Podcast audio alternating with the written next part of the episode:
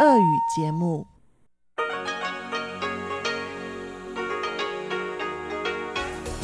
В эфире Международное радио Тайваня.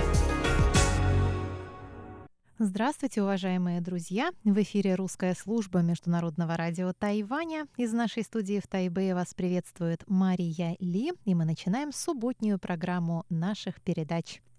Как обычно, наша программа выходит в двух блоках, получасовом на частоте 5900 кГц с 17 до 17.30 UTC и в часовом на частоте 9590 кГц с 14 до 15 UTC. Часовой блок также можно прослушать на нашем сайте по адресу ru.rti.org.tw. Наша получасовая программа состоит из обзора новостей недели и рубрики Владимира Малявина «Всемирный Чайна Таун». А часовую программу продолжит передача «Наруан Тайвань» с Игорем Кобылевым и повтор радиопутешествия с Чеченой Кулар. Итак, мы начинаем обзор новостей недели.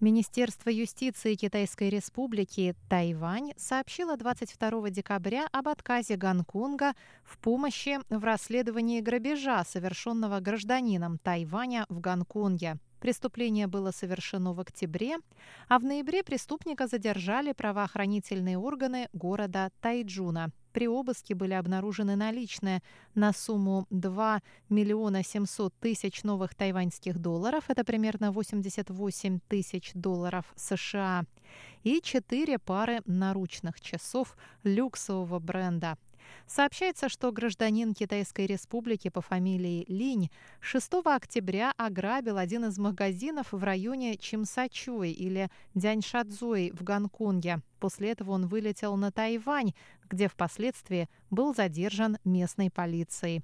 Прокуратура Тайджуна попросила власти Гонконга предоставить доказательства по делу о грабеже. В Тайваньском министерстве юстиции сказали, что Гонконг не оказал содействия в расследовании убийства, совершенного в 2018 году, и продолжает игнорировать просьбы по делу о грабеже. В Министерстве юстиции добавили, что Тайвань надеется на содействие других стран и территорий в расследовании международных преступлений. Администрация Гонконга, в свою очередь, заявила, что Гонконг не владеет юридическими инструментами для помощи Тайваню. Кроме того, гонконгские власти призвали Тайвань не клеветать на правоохранительные органы Гонконга. В Гонконге напомнили, что Тайвань и Гонконг не подписывали никаких соглашений о юридической взаимопомощи и выдаче беглых преступников.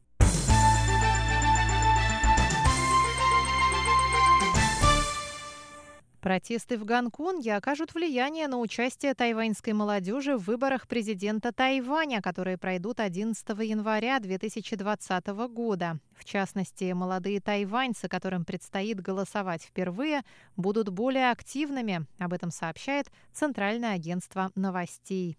22-летний студент Цай Якай, председатель студенческой ассоциации Государственного университета Ченгун в Тайнане, считает, что обычно молодежь не очень заинтересована в участии в выборах. На Тайване нет возможности удаленного голосования, поэтому студентам приходится возвращаться домой и голосовать по месту регистрации. Студент университета Суджоу говорит, что тайваньские студенты хотят принимать участие в выборах, но это затратно, если они учатся вдали от дома. Однако тайваньская молодежь, скорее всего, будет активнее на предстоящих президентских выборах. По словам студентов, протесты за демократию и результаты прошедших в Гонконге выборов окружные советы станут важной мотивацией для участия в выборах. Специалисты считают, что активное участие молодежи может повлиять на результаты выборов. Более миллиона человек будут голосовать на Тайване впервые. Это более 6% от общего числа избирателей. И, скорее всего, молодые люди отдадут голос за действующего президента Цай Янвэнь, которая неоднократно выражала поддержку протестующим в Гонконге и выступала против давления со стороны КНР. Согласно результатам опроса, 71% избирателей в возрасте от 20 до 29 лет отдадут голос за Цай Янвэнь, а 14% за кандидата от Гаминьдана Хань Гуюя. В Палате представителей Конгресса США рассмотрят законопроект о присвоении директору Американского института на Тайване ранга посла по особым поручениям. Инициаторы законопроекта считают, что это необходимо для защиты интересов США. В настоящее время директора Американского института назначает госсекретарь США без участия Сената. Послы назначаются по результатам голосования в Сенате. Палата представителей назначит комиссию для рассмотрения законопроекта по возвращении с парламентских каникул 7 января. Согласно информации Госдепартамента, ранг посла по особым поручениям появился в 1949 году, и всего за это время этот ранг получил 61 человек. В настоящее время послами по особым поручениям являются Джон Ричмонд, который руководит борьбой США с торговлей людьми, и Сэм Браунбек, занимающийся вопросами свободы вероисповедания в мире. 48 зарубежных писателей приедут в феврале на Тайбэйскую международную книжную выставку. Об этом рассказали представители фонда выставки 24 декабря. В выставке примет участие немецкий журналист Ронен Стайнке, автор биографии Фриц Бауэр, еврейский прокурор, который привлек к суду Эйхмана за Освенцем. Он выступит на выставке с лекцией 6 февраля. Выставку также посетят американский писатель, автор книги «Скрытые инструменты комедии» Стив Каплан, итальянский иллюстратор Алессандро Санна «Пиноккио. Оригинальная история», японский мангака Дайсуке Игараси «Дети моря», польский журналист Витольд Шабловский, французский иллюстратор Эммануэль Липаш, а также французский кинорежиссер и писатель Эрик Вюяр. Ежегодно выставка выбирает одну страну специальным гостем. В этот раз им станет Южная Корея. Она займет павильон площадью в 414 квадратных метров, который будет декорирован под жилые дома. Южная Корея продемонстрирует книги 29 издательств страны. Тайбэйская международная книжная выставка крупнейшая в своем роде в Азии. Она пройдет с 4 по 9 февраля в выставочном зале номер один Тайбэйского центра международной торговли. Государственный департамент США призвал Китай воздерживаться от принуждения после того, как ранее в четверг китайский авианосец прошел через Тайваньский пролив. Авианосец «Шаньдун», первый полностью построенный в КНР авианосец, поступил на вооружение военно-морских сил Народно-освободительной армии Китая 17 декабря на острове Хайнань. В четверг авианосец прошел на север через Тайваньский пролив. Это уже шестое прохождение китайского авианосца через пролив с 2017 года, сообщает Министерство обороны Тайваня. Прохождение авианосца через пролив можно рассматривать как рутинное, однако оно имело место за две с лишним недели до выборов президента Тайваня. Представитель Госдепартамента США сказал в интервью Центральному агентству новостей Тайваня, что США по-прежнему глубоко заинтересованы в поддержании мира и стабильности в Тайваньском проливе. США призывают Китай воздерживаться от принуждения, которое способно нанести вред безопасности или общественно-экономической системе народа Тайваня, заявил представитель Госдепа. Он призвал Пекин и Тайбэй стремиться к диалогу о мирном разрешении разногласий, приемлемом для народов по обоим берегам Тайваньского пролива. Тайваньский исследовательский институт промышленных технологий и компания Mobiltron Electronics объявили в пятницу о подписании соглашения на производство 10 беспилотных автобусов к концу 2021 года. Испытательный период первого автобуса-беспилотника начнется уже в первом квартале 2020 года. По словам Тайваньского института промышленных технологий, в партнерстве по производству автобусов примут участие 14 местных производителей автомобильной электроники, программного и аппаратного обеспечения. Директор Департамента промышленных технологий Министерства экономики Лу Дашен заявил на пресс-конференции, что его департамент будет работать над установлением легальных параметров, регулирующих испытания самодвижущихся автобусов на городских улицах. Первоначальные инвестиции, выделенные на этот проект, составляют 160 миллионов новых тайваньских долларов. Тайваньские вузы сообщают о продолжении снижения числа абитуриентов и новых студентов в 2019 году. Министерство образования опубликовало в пятницу данные, согласно которым уровень заполняемости мест абитуриентов во многих вузах упал ниже 60%.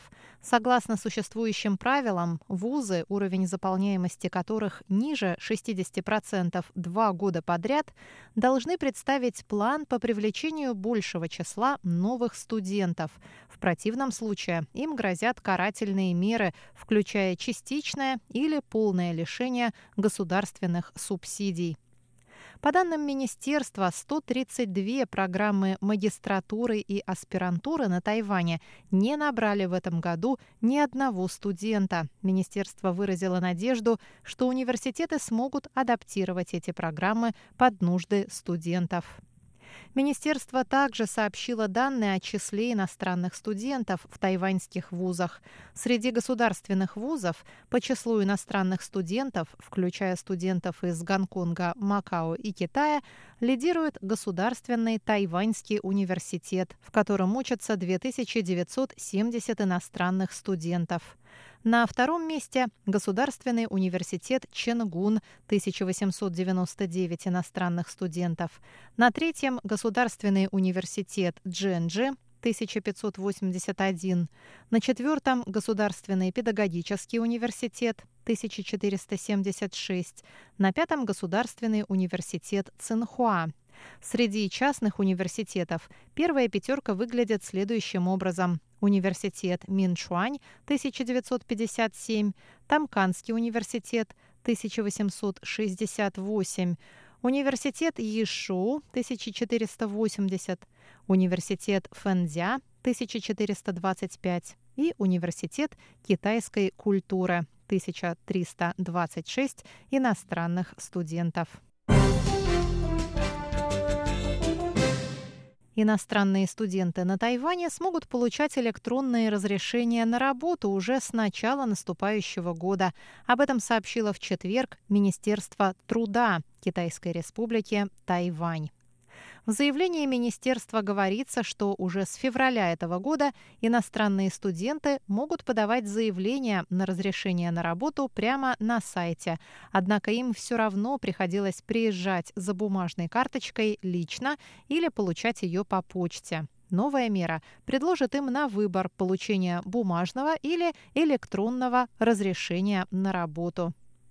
Те, кто предпочтет электронное разрешение, смогут воспользоваться сайтом Easy Work Permit, введя свои данные и верификационный код. Затем они смогут показывать работодателям QR-код на своем телефоне для электронной верификации.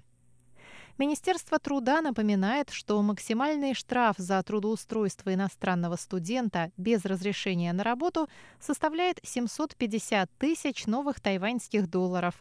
Это около 25 тысяч долларов США. Новая мера позволит иностранным студентам быстрее и эффективнее обзаводиться разрешениями на работу на острове.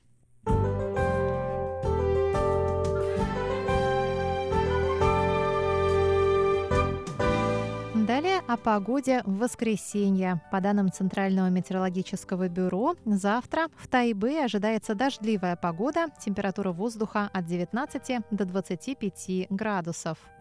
В центральной части Тайваня будет также дождливо от 18 до 23 в Тайджуне. На юге тоже ожидаются дожди. В Гаусюне от 19 до 25 градусов. На этом русская служба Международного радио Тайваня заканчивает выпуск новостей, точнее обзор новостей недели и приступает к тематическим рубрикам субботы. Пожалуйста, оставайтесь на наших волнах.